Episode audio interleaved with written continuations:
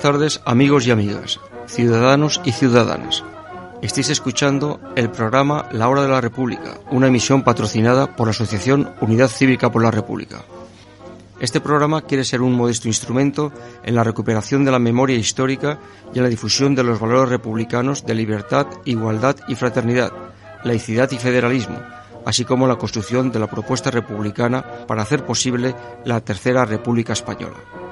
Este programa está abierto a todas las colaboraciones que deseen impulsar el republicanismo y una democracia más participativa y solidaria.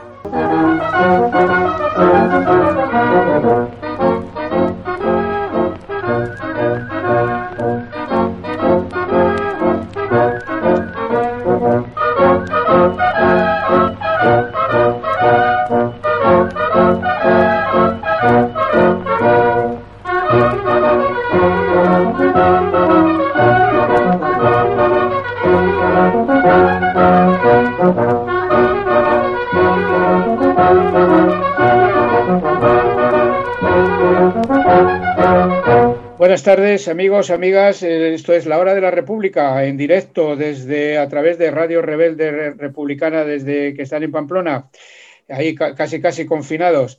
Bueno, pues con media horita de retraso, pero vamos en directo, como decimos, con nuestro programa La Hora de la República de hoy, día 20 de octubre de, 2020. Y bueno, saludamos a Félix Arana, a Manuel, a, Manuel Rodríguez Alcázar, a Radio Rebelde Republicana, Eco Republicano, Mundo Obrero Radio, Getafe Radio. Y, y, saludamos a Juanjo Picó, que les tenemos en, el estudio virtual. Juanjo, buenas tardes. ¿Qué hay? Buenas tardes. Y a nuestro invitado, un invitado que tenemos hoy, eh, también en, el, en nuestro estudio virtual, a Manuel Cuso, que es de la coordinadora estatal del comité de, del KTP y miembro de la redacción del periódico Información Obrera. Buenas tardes, Manuel. Buenas tardes. Te tenemos ahí. Perdona por el retraso, que, te, que sé que tenías una cosa importante hoy y la has dejado por nosotros, cosa que te agradecemos. Pues luego después hablaremos del Comité de Alianza de Trabajadores y Pueblos. Y mientras tanto, vamos con nuestra, nuestro editorial que hemos titulado La Tercera República no es una utopía. Vamos con ello. Organizar a la ciudadanía en torno al proyecto republicano es una necesidad urgente en el, momento político que vivimos, en el que las instituciones monárquicas, la institución monárquica pasa por sus horas más bajas y de, amplio, y de amplio descrédito que se refleja en la encuesta encargada días pasados por 16 medios de comunicación independientes, en el cual cerca del 42% de los encuestados se, que, se querían, se decantan por la República. Para este proyecto republicano, más que incorporar siglas republicanas, es preciso contar con sectores de la población en lucha y otras asociaciones y movimientos sociales que trabajan por la República o puede ser proclive a ello. Las similitudes de los tiempos que vivimos con los años 20 del siglo pasado son muchas. Una monarquía corrupta, con el ex rey Juan Carlos I expulsado del país por su propio hijo, algo común en, en la historia de los Borbones, si el bisabuelo de, Felipe VI mm. se apoyó en la dictadura de Primo de Rivera, el actual monarca se apoya en la dictadura franquista que en los 42 años del régimen del 78 está presente en todas las instituciones, el ejército, la judicatura, las fuerzas, las fuerzas policiales, en la, en la educación a través de la LONCE, el poder de la Iglesia Católica. Y si en aquellos años del siglo XX había una sangrienta guerra en África, hoy como tal no existe esa guerra, pero sí con otras armas tenemos un Estado policial que reprime a los pueblos del mosaico español que quieren ejercer sus derechos de autodeterminación a la, clase, a la clase obrera que se manifiesta en demanda de sus derechos laborales y contra los confinamientos selectivos, mientras se aplaude a los patriotas de Ojalata que salen con sus descapotables golpeando las cacerolas de diseño. Y en, y en perspectiva, en perspectiva tenemos un crack económico más grave que el de 1929 tenemos todos los ingredientes para una revolución social. Incluso la pandemia del COVID-19, similar a la llamada gripe española de 1918, es un elemento de, por los derechos humanos más elementales para, para, la memoria, para la mencionada revolución social.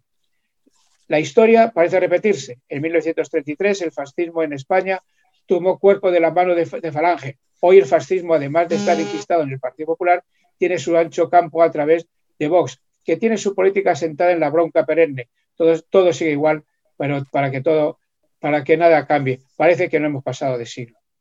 Nuestro objetivo es poner en primera línea con la reivindicación republicana, la ruptura democrática que nos, que nos desvincule del régimen franquista del 78 y que derroquemos a la corrupta monarquía que nos lleva a la proclamación de la República.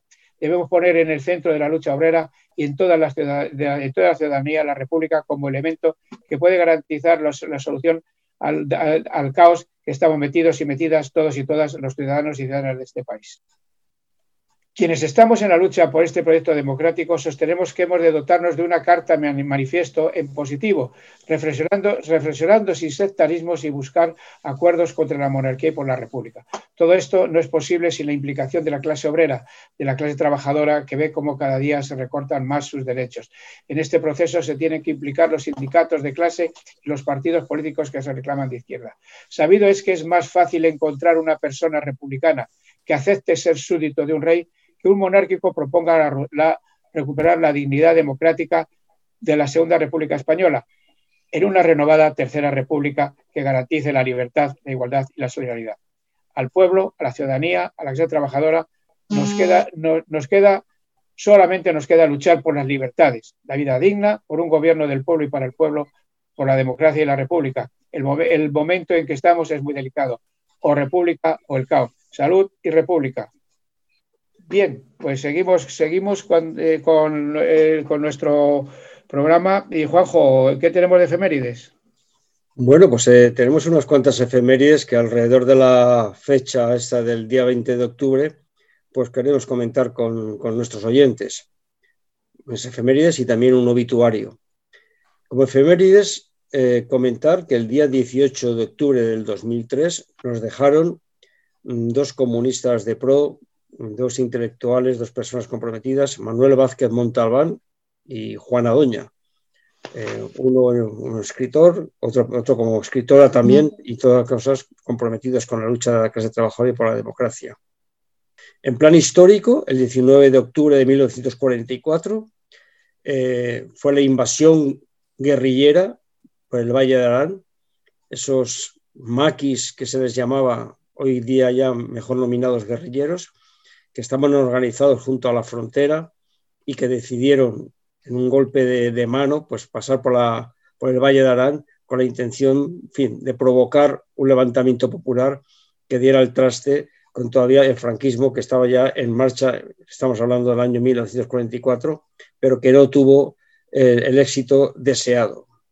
El día 20 de octubre de 2011, ETA declaró el alto el fuego definitivo creo que fue un triunfo mm, de la democracia sobre la deriva que había tomado todo el tema del terrorismo de ETA, cuya disolución fue después del 2018. También históricamente, el día 22 de octubre de 1936 fue el decreto de constitución de las brigadas internacionales, estos voluntarios de todas partes del mundo, que de una forma solidaria vinieron a luchar por la República en la Guerra Civil Española. Y la última efemérides, eh, lo has comentado también en el editorial de pasada, el día 24 de octubre de 1929 fue el crack de Wall Street, es decir, el jueves negro y que dio lugar a la Gran Depresión, como tú has mencionado, pues en situaciones bastante parejas lo que hoy es día, aunque con distintos componentes sociales y económicos que se dan. Pero en todo caso, la pandemia político y social que tenemos, además de sanitaria, apunta también en, esos, en esa línea. En cuanto a obituario, pues eh, el compañero Raúl Marco, presidente del Partido Comunista de España, marxista-leninista, luchador de toda la vida, impulsor en su momento del FRAP, pues eh, nos ha dejado esta semana pasada.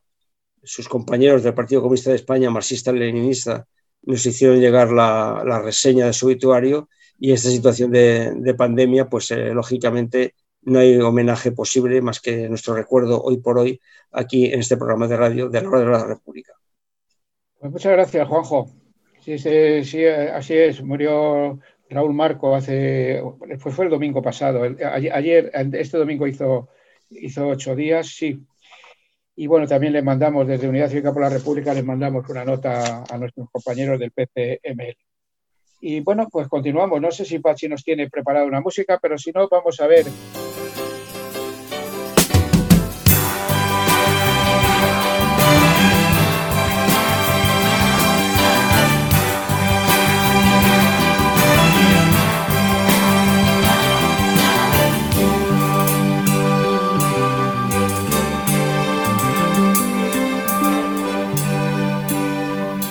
menos tu vientre todo es confuso.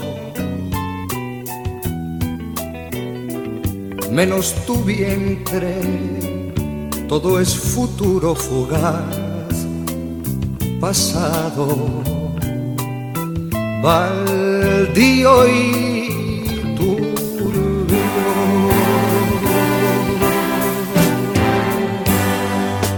Menos tu vientre, todo es oculto.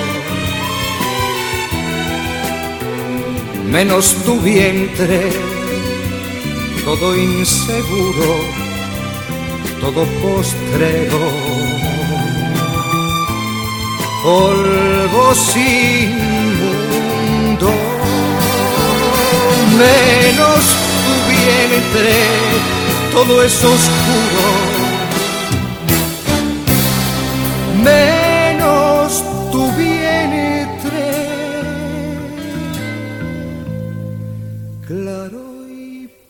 Profundo.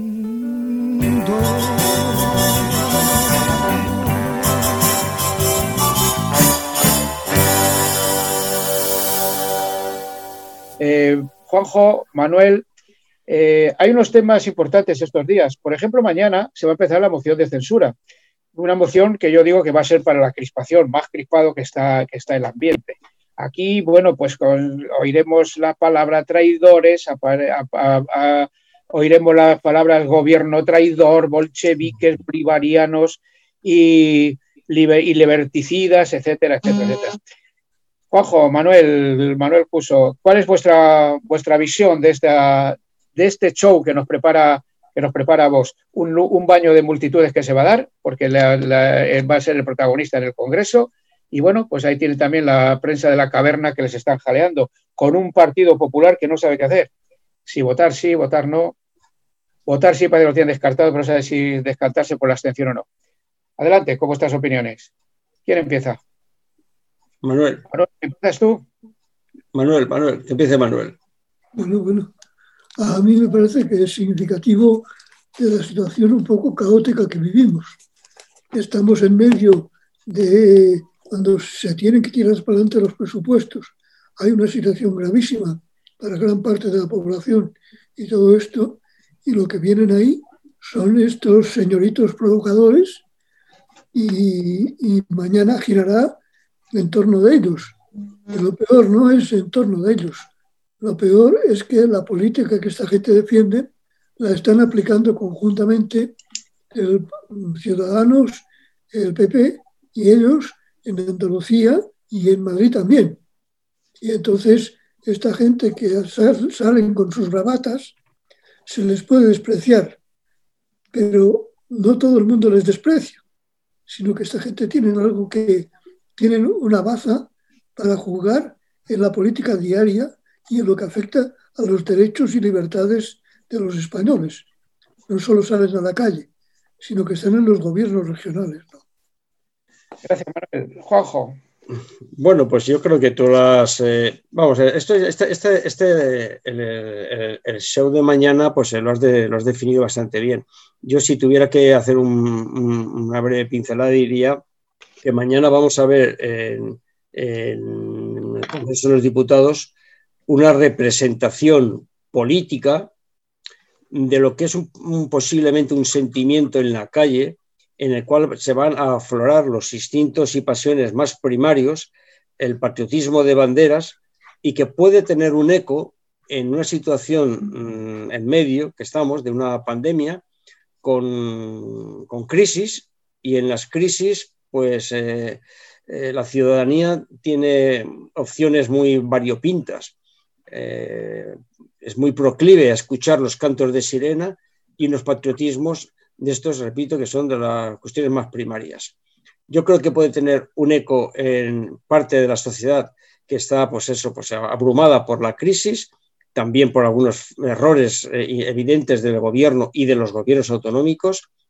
Y es una situación, porque yo diría que no peligrosa, pero que puede tener una deriva que desde luego nada positivo, excepto, excepto si yo creo que si el, grupo de la investidura, el proyecto de la investidura, y los acuerdos que se puedan llegar para los presupuestos son capaces de doblegar este espíritu de banderolas y poner encima de la mesa mejoras, claras mejoras sociales y reformas políticas y civiles que realmente eh, den sentido a algo más que son las pasiones y la situación de crisis pandémica.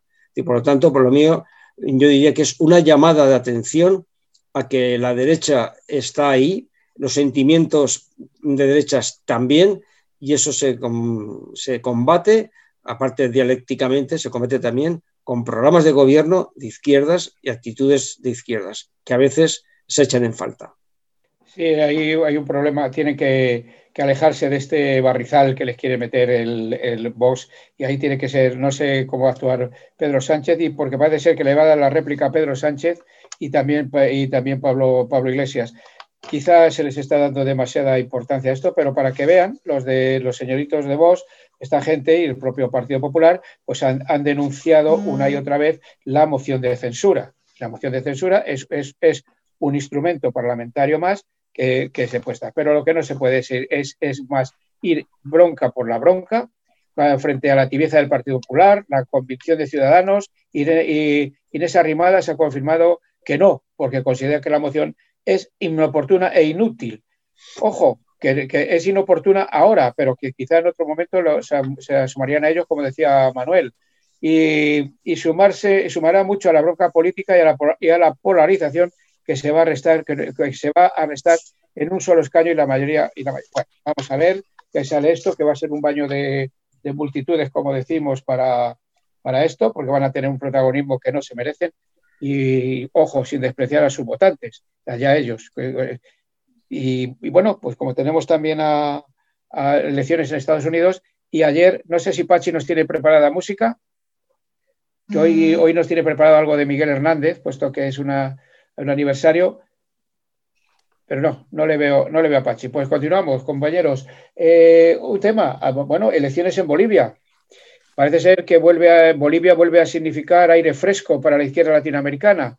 Ya lo, ya lo significó el año pasado, pero la alegría entonces duró poco. El movimiento, el, movimiento al socialismo de Evo Morales y una maniobra de la Organización de Estados Americanos construyó un supuesto fraude electoral y así, y así nos va. Además, con Donald Trump, que apoyó al gobierno golpista de, la, de esta señora Janine Áñez. Pero bueno, pues parece ser que es un 52,4% frente a un 31,5%, lo que ha dado el triunfo al MAS, al, movimiento, al socialismo. Juanjo, tu opinión. Bueno, pues nada, yo sé, esta mañana he felicitado a mis contactos ahí en Bolivia. Ya sabes que estuve el año pasado por allí dando una vuelta por un mes haciendo contactos y hablando con la gente. En aquel momento, pues ya me comentaban los compañeros de que, de que habían habido fallos, concretamente esa presentación a la elección de Evo Morales, pues fuera muy criticada, incluso internamente dentro del MAS, pero más allá de, que los fallos propios son, en fin, uno tiene que penarlos, como por llamarlo de alguna manera, lo que no puede hacer es que se los hagan penar con un golpe de Estado. Porque realmente la ciudadanía y sobre todo la parte eh, de los pueblos indígenas pues estaban tremendamente contentos con lo que estaba siendo toda la política del MAS en cuanto a devolverles la dignidad y devolverle mejoras sociales. Bien es cierto que en un país pobre, aunque tiene grandes riquezas eh, minerales, eh, pues tenía mm, problemas de poder aflorar mm, la, justicia social, que a veces tenía componentes un poco de, de, de dávida más que derechos reconocidos. Pero también eso hay que entenderlo que los países que son pobres de esa manera y que tienen unas estructuras que vienen de años atrás eh, marcadas por la oligarquía, pues tienen que ser medidas de este tipo de choque, como está haciendo Evo Morales. Y eso al final pues, ha tenido sus frutos. Y cuando ha pasado la fuerza de las armas, pues ha venido el arma de la fuerza de la, de la dignidad y de algo el 52% es brutal. Ahora, ¿qué queda? Pues queda la política del patio trasero de Estados Unidos que seguirá dando, dando, dando que hablar y que lo tenemos por todas partes y que hoy día las guerras, además de golpe de Estado de estos salvajes, eh, se hacen también por otros métodos. Y el control de la economía que han dejado de entrar durante este año el gobierno golpista, pues algunos sectores han visto afectados ya que mm, de dejar de estar bajo manos eh, nacionalizadas y bueno, y la lucha sigue, pero en este caso sigue con un gobierno democráticamente elegido y, a favor de, la mayoría. Eh, Manuel Cuso, ¿qué nos dices al respecto? De acuerdo con lo que acaba de decir el compañero. Creo que el hecho este puede ser una inflexión para el conjunto de América Latina, porque realmente este, este resultado de las elecciones desautoriza totalmente la trama que montaron, como se ha dicho el año pasado, para echar a Evo. Esto lo desautoriza, que aquello fue un montaje, y esto puede representar en un momento en que Bolsonaro en Brasil está ya en una crisis muy fuerte, y en un momento además en que el padrino del norte, el Trump, se ve con dificultades, en este momento el pueblo boliviano, que es un pueblo eh, pequeño mm. de población, pero es un pueblo que tiene detrás de él una gran trayectoria de levantamientos, de revoluciones. Eh, en este momento puede significar que implique una inflexión que refuerce los movimientos populares, obreros, democráticos en el conjunto de América Latina. Y no deja de ser, además, un fracaso de Trump en el momento que él está en una situación más bien apurada en la campaña electoral. Muchas gracias. Sí, a ver, esperemos que esto sea, que signifique, como decíamos al principio, un aire fresco para la izquierda en, Latinoamérica. Y bueno, pues ahí están los Bolsonaro y ahí están todo el, acoso constante que no cesa a, Venezuela y, la crispación que quieren montar. Vamos a ver si el día próximo día 3 de noviembre, pues a Trump sus ciudadanos, sus conciudadanos no le, no le votan. Eh, Pachi, ¿ya tienes esa música preparada? a ver si suena alimentando lluvias, caracolas y órganos mi dolor sin instrumento a las desalentadas amapolas daré tu corazón por alimento tanto dolor se agrupa en mi costado que por doler me duele hasta el aliento. Un manotazo duro, un golpe helado, un hachazo invisible y homicida, un empujón brutal te ha derribado. No hay extensión más grande que mi herida. Lloro mi desventura y sus conjuntos y siento más tu muerte que mi vida. Ando sobre rastrojos de difunto. Y sin calor de nadie y sin consuelo voy de mi corazón a mis asuntos. Temprano levantó la muerte el vuelo, temprano madrugó la madrugada,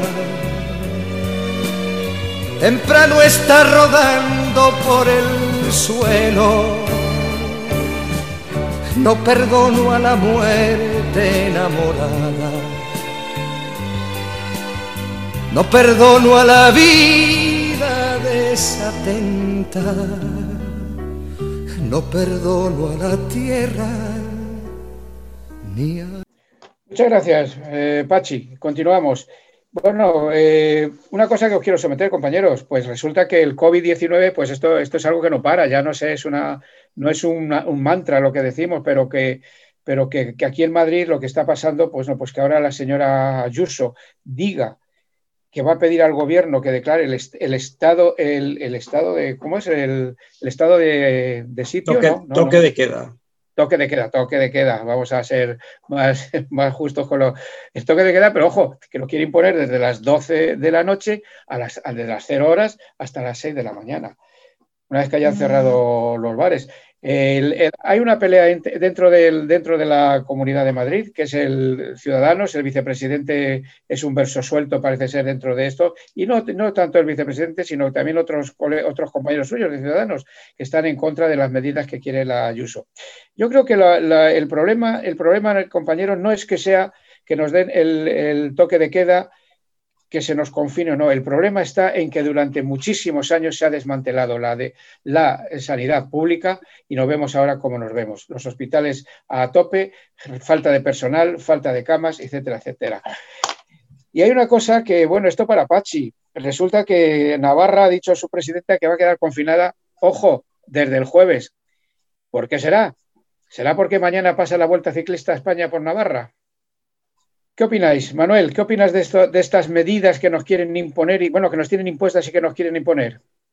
Yo creo que en primer lugar hay un cansancio y un cierto aburrimiento de los cambios que se van dando y muchas veces sin mucha justificación. Al menos en que se toman unas medidas que no se ve que formen parte de un conjunto que nos permitan controlar la situación. Por tanto, este, este aspecto hay un cierto cansancio y a veces un cierto escepticismo respecto de estos cambios. Ahora, dentro de esto, lo de Madrid, esto es, hay que darle de comer aparte a la señora presidenta. Esto es un escándalo, entonces lo importante es que aquí hemos visto el despertar, empezando por los barrios obreros de Madrid recientemente, y esto hay que arreciar con la exigencia de que se corte con este, con este curso porque ahora dice que el toque de queda se le ha ocurrido ahora. Es que vamos aquí de ocurrencias y antes era mentira y otras y ahora es verdad. No, no, o sea, aquí hacen falta unas reivindicaciones claras. Más médicos, más enfermeras, más rastreadores. Esto es lo que la gente ha estado pidiendo. Y cuando venían con que vamos a hacer esto, dice, bueno, ¿y dónde están los más médicos? ¿Dónde están más enfermeras? ¿Dónde están más rastreadores? Porque en Navarra hay mucho detectado, pero porque hay muchas pruebas que se están haciendo, ¿no? Efectivamente. Entonces, bueno, me paro ahí porque esto da Para, mucho. ¿eh? Eh, Juanjo. Bueno, yo creo que no, no, puedo aportar nada más más concreto en este tema, porque es más de lo mismo. Yo creo que está viendo aquí pues una deriva y esa deriva pues intenta pues, pues, paliar también muchas veces dando palos de ciego. Es decir, no, quiero, no quiero seguir por este camino porque la verdad que me preocupa mucho más lo que quizá antes he querido plantear, que más allá de, las crisis, más allá de, los, los intentos que hay y las derivas que están habiendo, a mí me, quiero dirigir más la, mirada y el foco a recabar a ese gobierno de, coalición que con un apoyo crítico siempre hemos hecho, al menos desde este programa, que sepa que las cuestiones de este tipo no se vehiculan en debates, sino se vehiculan, no necesariamente, sino se vehiculan en propuestas concretas. Ya ahora está los presupuestos generales del Estado como un elemento fundamental, como un elemento fundamental en la cuestión de la parte económica, pero también hay otros temas legislativos que se tendrán que tocar y que están en el programa de gobierno y el cumplimiento de ese programa de gobierno y esos presupuestos son los que paliarán todas estas historias, todos estos intentos y, y tonterías del Ayuso, del otro y de la moto.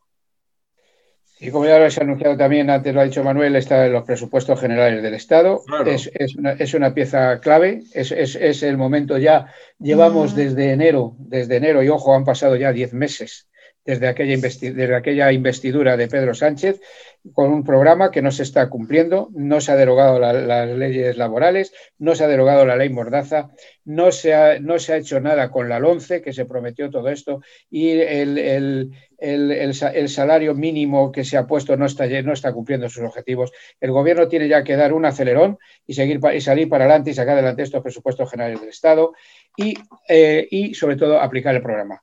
Pachi, vamos con una pausa musical, si la tienes preparada, para luego hablar con Manuel Cuso sobre el, encuentro estatal del Comité de Alianzas entre los de Trabajadores y Pueblos, que será para el, el próximo 7 de noviembre. ¿Está esa música, Pachi?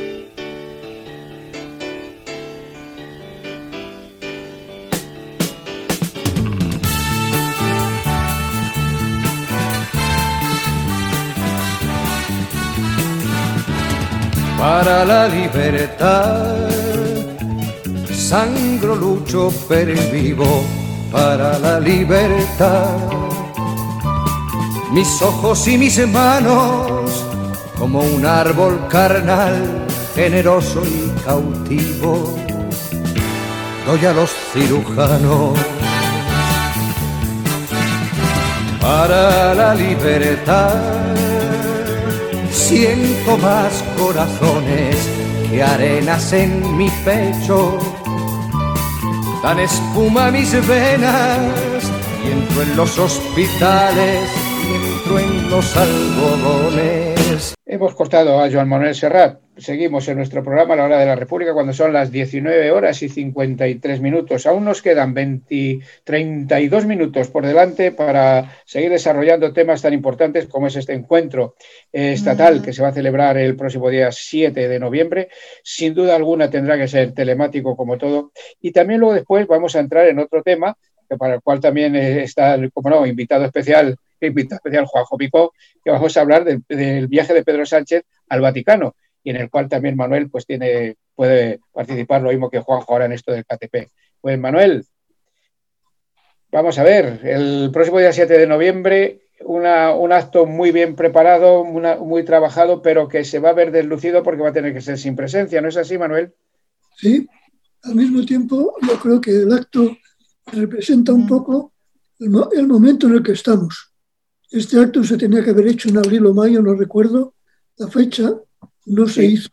Ahora, a pesar de los, del COVID, a pesar de toda la situación, incluso con confinamientos y con todo, este acto con muchas dificultades se va a hacer.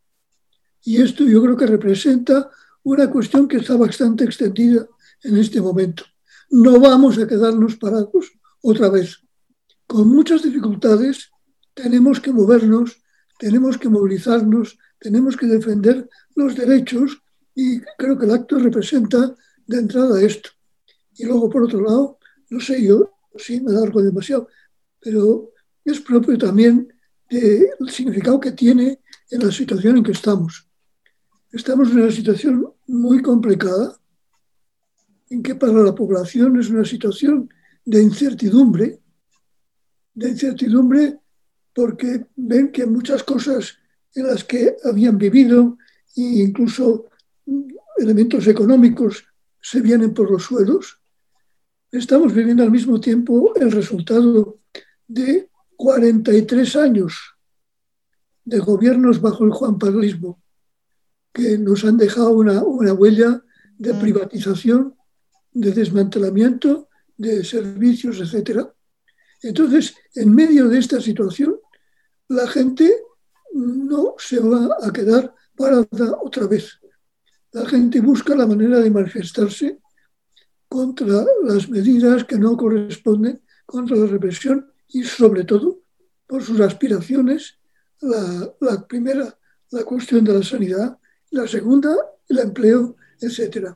Entonces, en este momento en que la gente choca con todas estas cuestiones, lo que representa este encuentro es la coincidencia, la convergencia de compañeros, de colectivos que tienen trayectorias muy distintas y que se disponen a buscar juntos qué manera de intervenir, de actuar en esta situación para favorecer el que se desarrolle la resistencia que se está dando de, hecho por todas partes, pero en una situación de dispersión.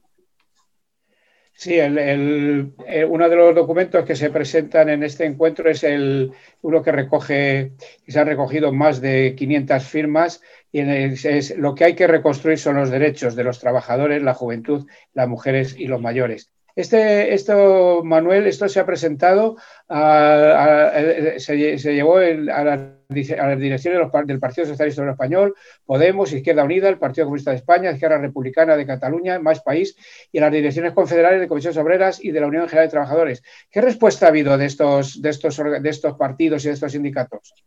Pues escasa, muy escasa, en parte amparándose en, en las dificultades de la situación, lo que han sido primero los estados de alarma, luego el verano y luego ahora en cómo reorientarse.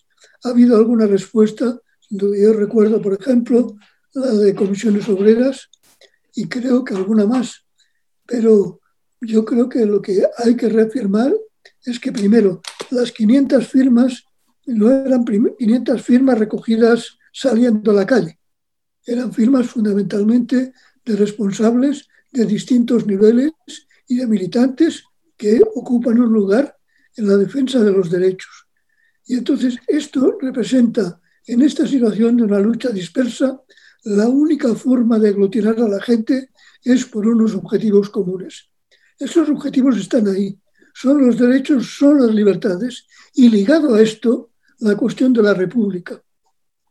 Y la cuestión de la república no aparece porque sí, sino porque en la lucha por sus derechos, por defender las libertades, los trabajadores, los pueblos chocan con el obstáculo de unas instituciones que son las instituciones de este régimen, que lejos de ayudar a conseguir estos, estos objetivos comunes, lo que están creando son obstáculos todos los días.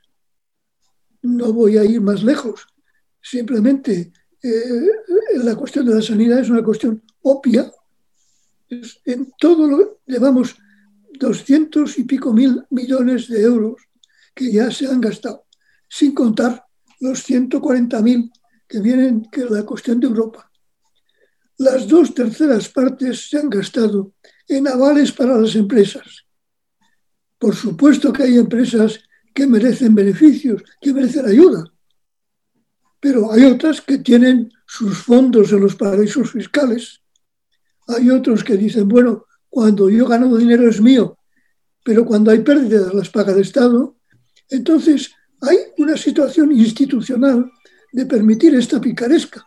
Y no es una cuestión que va más allá de un gobierno, sino de, las, los, modos que se han establecido.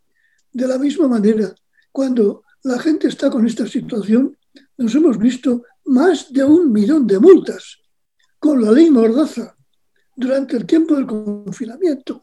¿Esto qué es?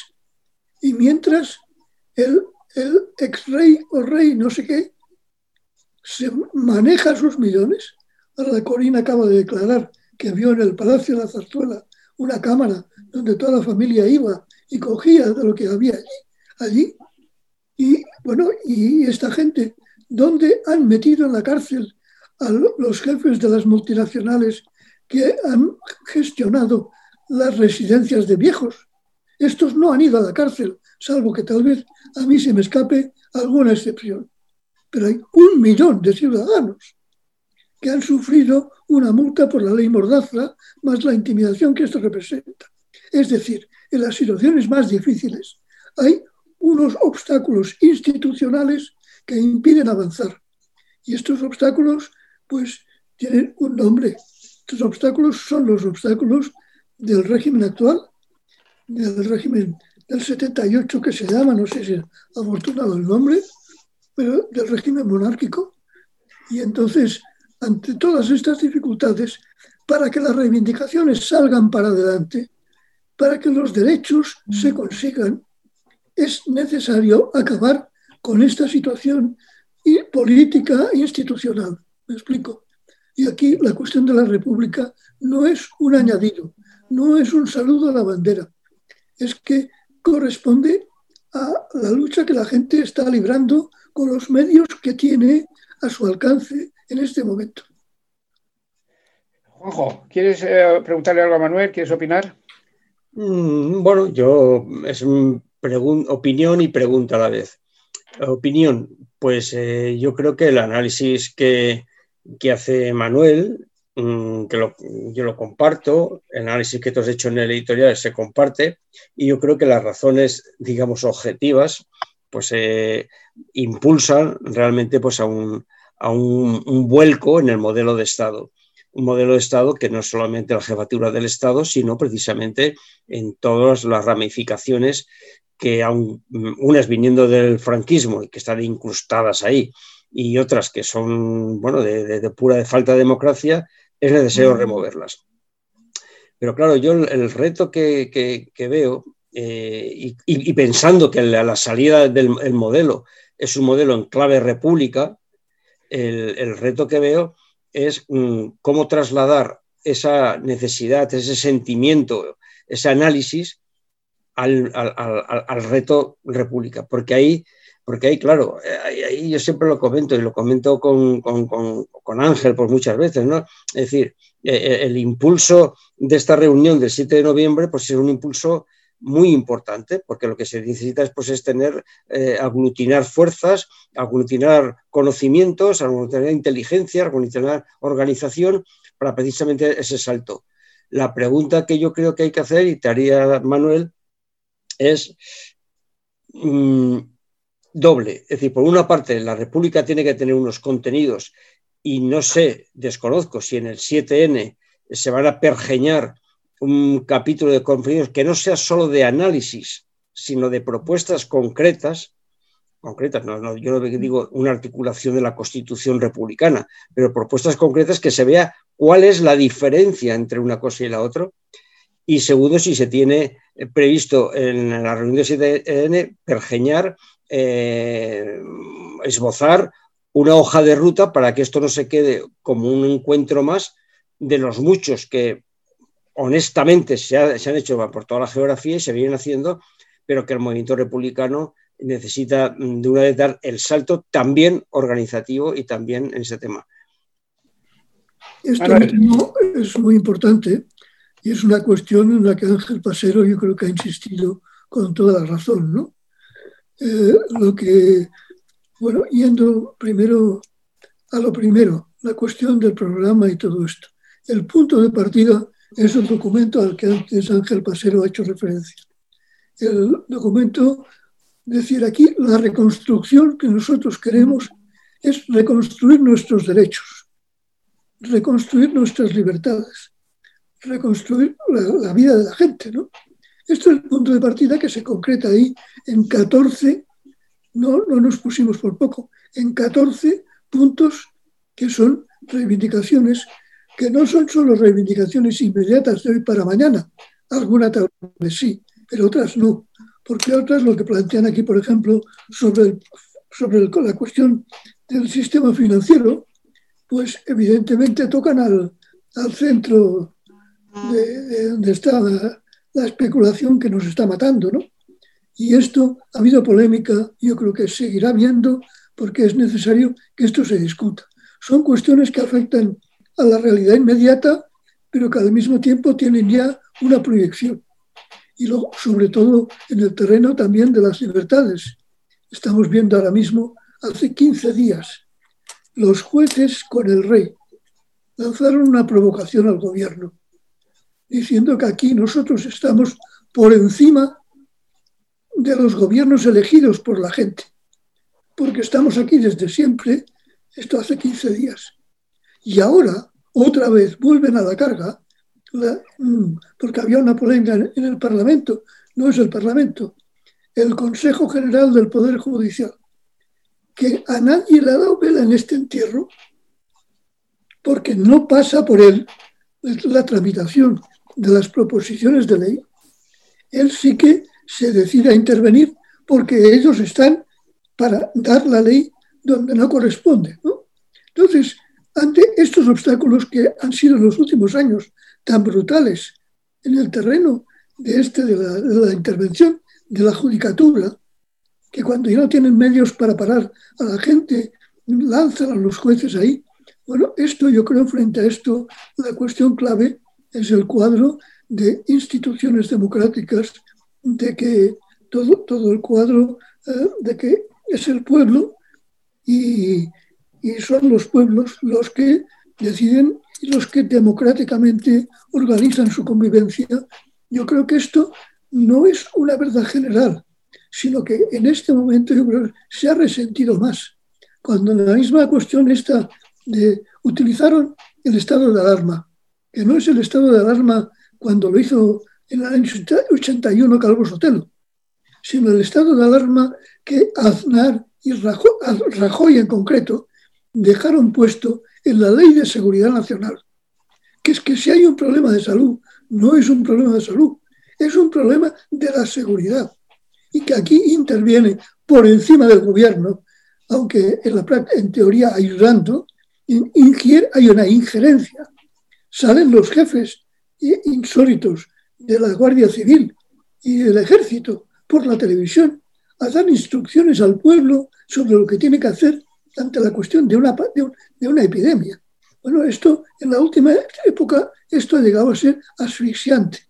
No digamos en el caso de Cataluña, donde hay que ver que el rey va allí, va allí, pues no puede ir si no es con un escándalo eh, cada vez que va. Entonces, esto se ha hecho agobiante en estos años. No solo la situación económica es muy grave, muy, muy, muy, muy grave, sino además esto, y por tanto ante esto, la exigencia de las instituciones democráticas eh, controladas por el pueblo. Eh, esto va a ser el capítulo, a mi entender, muy importante también. ¿no? Ahora, dicho esto, la importancia de este 7 de noviembre es lo siguiente. Hemos tenido unos años donde ha habido una aproximación entre diferentes colectivos. Cada año había un encuentro. Esto eh, ha permitido un acercamiento y un paso importante en la colaboración. En los últimos años se ha constituido una comisión estatal para organizar esto con eh, la participación de compañeros de tanto relieve como el compañero Ángel. Entonces, se ha constituido ah. esto y esto ha permitido un empezar a actuar de una manera más constante, con una comunicación, intercambiando las experiencias, porque hay muchos casos en que hay una parcelación de las mismas reivindicaciones en distintas autonomías, en distinto esto, hay una incomunicación. Entonces, no potenciamos la fuerza de la resistencia que se está desarrollando. Y, entonces ahora esto, después de la experiencia de estos años, lo que se trata a partir del 7 de noviembre es de sacar una red ya probada, pero mucho más extensa, con la participación de sectores del movimiento obrero y democrático de, a nivel general y en cada pueblo, que nos permita tener una, una incidencia mucho mayor para ayudar no a otra cosa, sino a ayudar a que los trabajadores, eh, los pueblos con sus organizaciones, con sus fuerzas, unan fuerzas para dar el cambio a este país. Entonces, después de los años de aproximación y después de este intento de empezar a trabajar de una manera más centralizada y más coordinada, lo que ahí se plantea, como hay más fuerzas que están participando en este encuentro, es que podamos lanzar con un nivel de, incidencia para ayudar mucho más en un momento clave, que aquí en este país están las cuestiones que ellos temen que pueda haber una explosión, lo temen con razón, porque saben que hay. Nosotros no vamos a prever si va a haber explosiones o no. Lo que hay que hacer es crear los medios, crear, eh, ayudar para que los pasos que los pueblos den sean pasos que avancen hacia dar a la salida hacia la República. ¿no? Y esto es la, función de este 7 mm. de noviembre, que es un cambio, yo creo, en la incidencia del KTP. Sí, yo creo que es una que vamos a una reflexión para organizarse y definir una aportación para iniciar una discusión constructiva con personas y sectores en lucha que nos, que nos aportan ideas. Como dice Manuel, bueno, pues el KTP tomó una, un auge y una, unas reuniones regulares, todas las prácticamente semanales, y se está trabajando en, esta, en estas líneas que nos ha expuesto y que están recogidas en los documentos que se van a, que se aportan ahí. Eh, hay una, la idea del 7 de noviembre es, elevar el nivel de la discusión y establecer una línea de trabajo político en torno a la República, la lucha contra las instituciones franquistas, lucha con la monarquía, más allá, más allá de la, de la corrupción del rey que está, que está huido o, que se, o, tolerado que esté por allá, por Abu Dhabi. Y porque si nos contentamos con esto, el día que el rey este, el emérito, desaparezca, pues acabó la lucha. Y es un llamamiento abierto a, los a, la ciudadanía a interesarles en esto. Eh, Juanjo, ¿quieres apostillar algo a esto? Juanjo. Pues. que no, que no, que no, que está todo muy. El 7 es un. Estamos emplazados ahí, al 7 y al 8. Perfecto. Manuel, pues eh, terminas tú con un, llamamiento para, acudir a, para que el día 7 y qué perspectivas ves a partir del día 7. Y, ya, y vamos a pasar ya al capítulo de los valores republicanos con el laicismo. Manuel, lo, que te, lo que te quiero decir, ¿qué ves y qué y a dónde vamos a ir? ¿Cómo? después del 7, lo que queremos yo creo que el 8, yo creo que la situación exige todo. La situación exige todo, o sea, ah. en, en cuanto a la gravedad de los problemas que se están atravesando. Y entonces ahí puede haber acciones comunes que habrá que discutir cuáles son. Y eh, esto por un lado. Por ejemplo, hay una que es evidente. Eh, está a punto de salir el, las terribles recomendaciones del Pacto de Toledo. Entonces, las organizaciones de pensionistas están lanzando una batalla con esto, que es muy laudable y que merece los apoyos de todo el mundo. Yo creo que esto está cantado, que de ahí tiene que salir un apoyo para potenciar esto y ayudar a la magnífica iniciativa de las organizaciones de pensionistas de la COESPE. Pero hay otras. Por ejemplo, en relación a elementos de, la sanidad creo que son claros. Hay unos objetivos comunes y esto lo que requiere es una cuestión basta de dispersión de esfuerzos. No puede ser que estando en carne viva toda la situación de la sanidad haya una dispersión de esfuerzos, una dispersión de, distintos grupos y, y ahí quedaron a, batalla de conjunto. Entonces esto hay que ver cómo se ayuda a esto, ¿no? Y luego, en cuanto a otras cuestiones, cuestiones represivas que son candentes también. Hay distintos campos en que habrá que tomar medidas. Pero lo esencial, lo esencial es, ante la actual situación de crisis del régimen y de las instituciones, que se refleja en la crispación esta en el Parlamento, en lo de mañana, qué línea de batalla hay para luchar por la democracia y para dar una salida aquí. Entonces, esto yo creo que va a ser el eje. Eh, y luego, por lo demás, la otra cuestión que es poner en marcha un dispositivo de potenciar los esfuerzos de todos. El KTP mm, no tiene la receta de nada, ni pretende tener la receta de nada no pretende ser, no, no, no, lo que, lo que pretende es simplemente ayudar, porque lo que hace falta es ayuda para las enormes energías que hay. En este mismo momento, en cualquier barrio hay hoy, en Madrid, por ejemplo, encuentras gente que dicen aquí, no podemos seguir así, tenemos que organizarnos y no saben muchas veces cómo. Entonces, ante esta situación que la gente busca, porque hay gente, hay miedo, hay preocupación, pero también hay mucha gente ahí que dice, así no podemos seguir, y esto es en todo el país. Lanzar una red que funcione más eficazmente para poner en contacto unos con otros, para desarrollar acciones en común, etcétera, yo creo que el poner en marcha este dispositivo nuevo, más fuerte, será una cuestión que será muy importante a mi entender.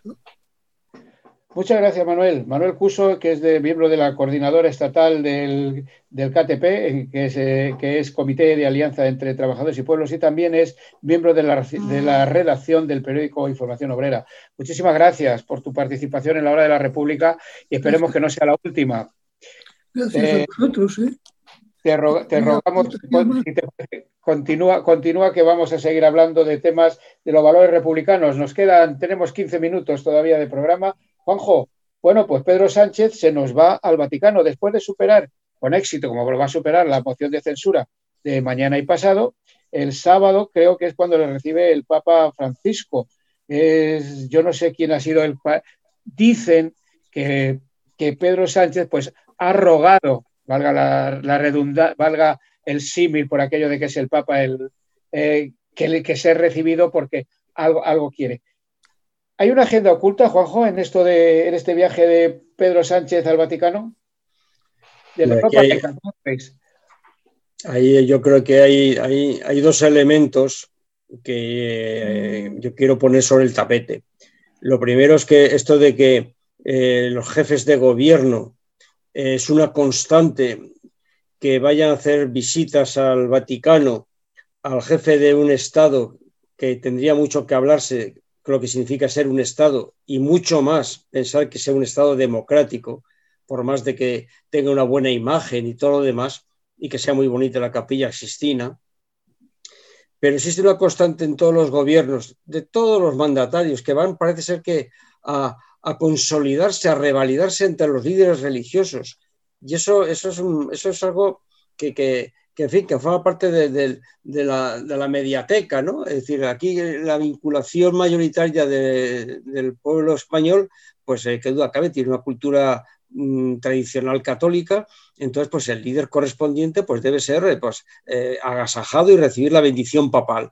Y ahí, pues bueno, pues nos hemos encontrado pues, eh, en el gobierno del PSOE, en, plan un poco, incluso, repito, en plan hasta humilde, eh, María Teresa Fernández de la Vega, eh, ahora mismo pues el, Pedro Sánchez y toda la parafernalia.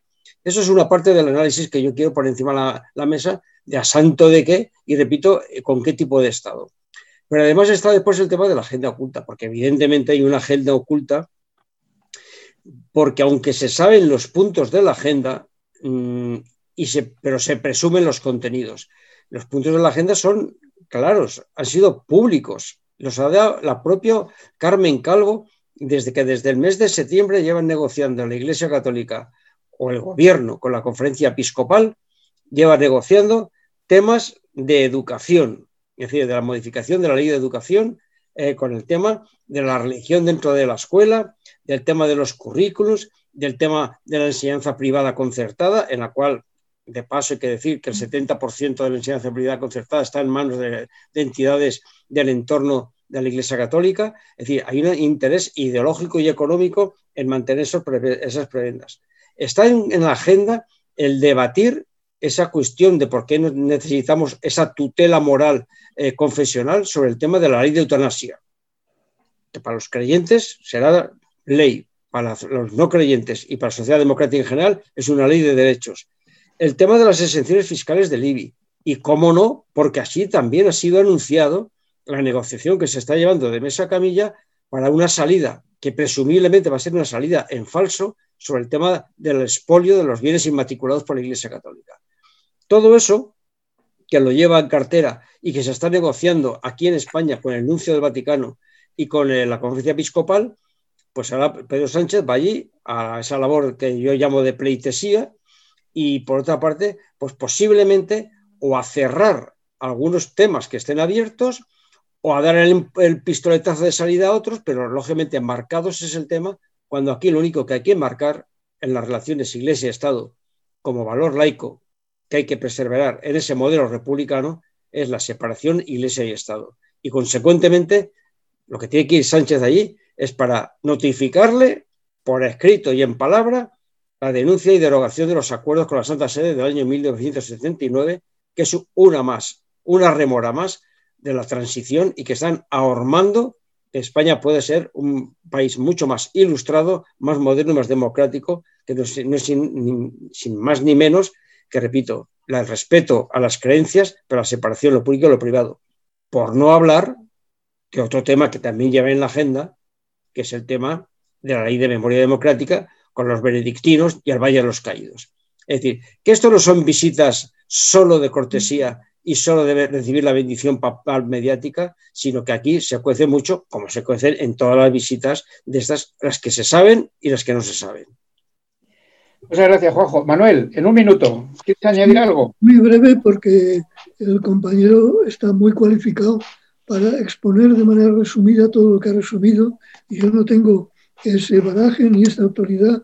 Quiero decir que el, el gobierno puede, en una situación de intrigas y de tensiones y tal, debe buscar un apoyo en relación al Papa, en relación a que calme a algunos grupos católicos, etcétera, etcétera. Y esto es un cálculo que siempre hacen, pero es un cálculo que se paga caro. Cualquier pretendido acuerdo, el Vaticano lo cobra multiplicado por 200 millones. Entonces, eh, esto, va, esto es vender los derechos del pueblo español a, esta potencia reaccionaria a través de todos los puntos que ha desgranado perfectamente el compañero. Y esto es intolerable. Ningún gobierno que quiera defender al pueblo puede entrar en las redes de esta gente. Cada paso en las redes de esta gente es vender nuestros derechos. Eh, de momento eso. Sí, eh, bueno, decían los, los curas antes cuando éramos pequeños íbamos a la iglesia y nos decía el cura que cada cosa que dábamos para la iglesia, Dios devolvía el ciento por uno. Eso es lo que espera, eso, eso, eso es, se lo cobra siempre, siempre la iglesia. Bueno, pues tenemos las 20 horas y 23 minutos, nos quedan como 7 minutos de programa. Juanjo, si te parece, vamos con el rincón poético del, del poema que nos manda nuestro querido amigo y compañero Daniel Fernández Abella, que hoy creo que está dedicado a Capa, ¿no? Pues sí, eh, lo ha titulado Daniel Robert Capa. Robert Capa eh, nació precisamente tal día como hoy, 22 del 10 de 1913, aunque fue un fotógrafo eh, corresponsal de guerra, estuvo con la Guerra Civil Española, mm, cuando terminó su periplo aquí, su periplo de fotoreportero, se fue a otros sitios y finalmente, pues, eh, pues eh, en, el ejercicio de su profesión, aunque no necesariamente tiene que estar implicado con lo mismo, murió en, Vietnam en, en, 1954. También estuvo acompañado aquí en España durante la Guerra Civil con su compañera Gerda Taro, que es así, murió aplastada por un tanque, eh, no sé si fue en Brunete o en, en Escorial. Entonces, eh, Robert Capa es, eh, fin, yo creo que es el fotógrafo por antonomasia de la Guerra Civil Española. Su famosa foto de la muerte de un miliciano eh, ha recorrido todas partes del mundo. Y Daniel pues, le ha dedicado en este día homenajeando de su nacimiento pues, un, un poema que voy a leer. Con el objetivo como arma y la verdad como bandera, vuestra cámara disparaba y la verdad capturaba rompiendo muros y fronteras testigos de un mundo en guerra y en estado de alarma, testigos y protagonistas de una era, donde la humanidad naufragaba en un océano de muerte, mentiras y guerras. Luz de la verdad frente a la ceguera y la oscuridad de la mentira, frente a la censura de aquellos que intentaron destruir al mundo y a la humanidad entre sus armas y trincheras que de sangre regaron. Gerda y Friedman, dos fotógrafos bajo la misma capa comprometida, testigos y militantes de la vida y de la verdad, con el objetivo de luchar por un mundo nuevo para la humanidad, con la cámara como arma y reflejo de la historia y nuestra vida. Muy, muy sentido el poema de nuestro compañero Daniel Fernández Abella. Muchas gracias, Daniel, y muchas gracias, Juanjo, por ese, ese, esa maestría que tienes, que tienes para, para, leer, para leer estos, estos poemas. Eh, Sí. Pues, ¿tenemos algo de agenda? Sí, sí, sí, tenemos agenda. Tenemos agenda y la voy a contar rápidamente porque veo que estás acelerado ya, pero rápidamente va. Por orden de aparición en esta semana. El jueves día 22 a las seis y media de la tarde por el canal de YouTube, el Centro de Memoria de la Cárcel de Carabanchel, en un homenaje que hacen el 12 aniversario de su demolición, de su vergonzosa demolición por el gobierno del PSOE, hay que decirlo, pues eh, va a hacer un vídeo, tiene un vídeo programado y que ese día, junto con la participación de expresas políticas y políticos que estuvieron en Carabanchel y otras personalidades, repito, en, conmemoración del 12 aniversario de la demolición, bueno, no hay conmemoración, en recuerdo de ese tema. El sábado día 24, eh, una reunión virtual importantísima del segundo encuentro de entidades memorialistas que están haciendo un trabajo ímprobo, no solamente el que llevan anteriormente ya hecho a lo largo de muchos años, sino precisamente ahora en dar una respuesta colectiva, razonada, potente, articulada al proyecto, al anteproyecto de ley de memoria democrática que está en juego y que el gobierno ha pedido opinión.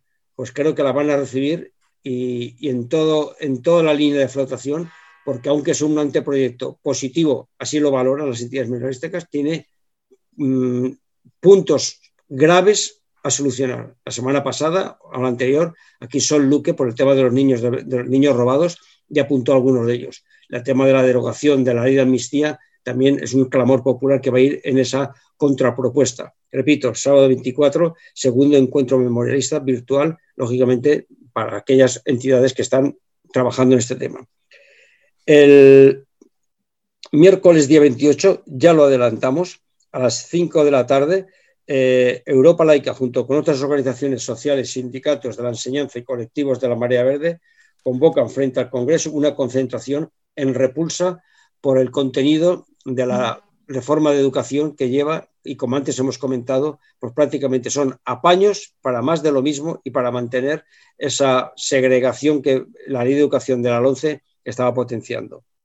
Y para finalizar, y para que no se nos olvide, el viernes día 30 a las 19.30 de la tarde en el Ateneo de Madrid un acto presencial, presencial, organizado por la Asociación Juan Negrín con nuestro amigo y compañero Miguel Pastrana, de homenaje a Miguel Hernández, precisamente en, en, relación con su nacimiento en 1910, dado que cuando fue su muerte en el mes de marzo hubo que suspender el acto de la pandemia. Luego ese acto de homenaje se ha ido retrasando y aquí se han tirado el ruedo en el propio Ateneo y que supongo, no supongo, no, aseguro que con las suficientes medidas de, seguridad por la pandemia se llevará a cabo, repito ya, para que no se quede, el viernes día 30 a las 7 y media de la tarde.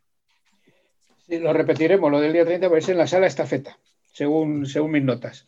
Eh, bueno, pues hasta aquí hemos llegado, en la hora de la República de hoy, día 20, 20 de octubre de, de 2020, 20 de 10-20. Bien, que, que Bien, decir que estamos en la 16, se van a cumplir ya 17 años, ¿no, Juanjo? 16 de la hora de la República el próximo mes. Yo no sé ya cuántos quiqueños llevamos, pero muchos, muchos. El día 2 de noviembre, creo que es el día 2, se cumple en... 2004. tropecientos, sí. De 2004, sí, desde 2004, sí. Sí, vamos a cumplir 16 años en antena, eh, en Radio Vallecas, ininterrumpidamente y, por la pandemia, acogidos muy bien con, en, Radio Rebelde Republicana y gracias a Pachi, el técnico que nos está asistiendo todos los días y con una gran paciencia, pues que los ordenadores a veces juegan malas, malas pasadas. Bueno, pues eh, aquí ya es las ocho y media, vamos con nuestro epílogo, que quiere que digo que mañana, 21 de octubre del año de gracia de 2020, si el padre Lenin no lo remedia, en el Congreso de los Diputados se va a desarrollar el más grotesco espectáculo protagonizado por la ultraderecha que se agrupa en torno a vos, mediante una moción de censura legítima arma recogida en la vigente Constitución, que bien les gustaría abolir esta Constitución y sustituir por otra más acorde con su ideología, con su ideología fascistoide a estos que la, que la ponen, la, que lo ponen la moción de censura. Una, escalada más en la crispación política en la que está instalada la ultraderecha y que tiene en ascuas al débil líder del PP, Pablo Casado, que se debate entre el no y la abstención de este esperpéntico juego democrático. Por mm. mucho que le sople el no al oído el máximo mandamás del PP en la sombra, José María Aznar. En este barrizal habrá que tener mucho cuidado en no caer ni, el ni, el presidente del gobierno, Pedro Sánchez, ni el vicepresidente segundo, Pablo Iglesias. Es, es en, en, una vergüenza que abochorna a todo el país y no dar a la, a la extrema derecha ningún arma y sí desmontar sus falacias y tic absolutistas y que ellos sigan instalados en la bronca por la bronca. Lo repetimos muchas veces, si no sabes cómo sacar un tornillo incrustado en la madera, piensa que la derecha oprime y la izquierda libera. Y hasta aquí nuestro programa. Muchas gracias a todos y todas. Hasta la próxima semana, si el padre Lenin quiere. Un abrazo, comanda Ángel Pasero, y, mucho, y un agradecimiento a Juanjo Picó, a Pachi y a Manuel Cuso. Y como digo, Ángel Pasero os manda un abrazo a todos y todas. Salud y República.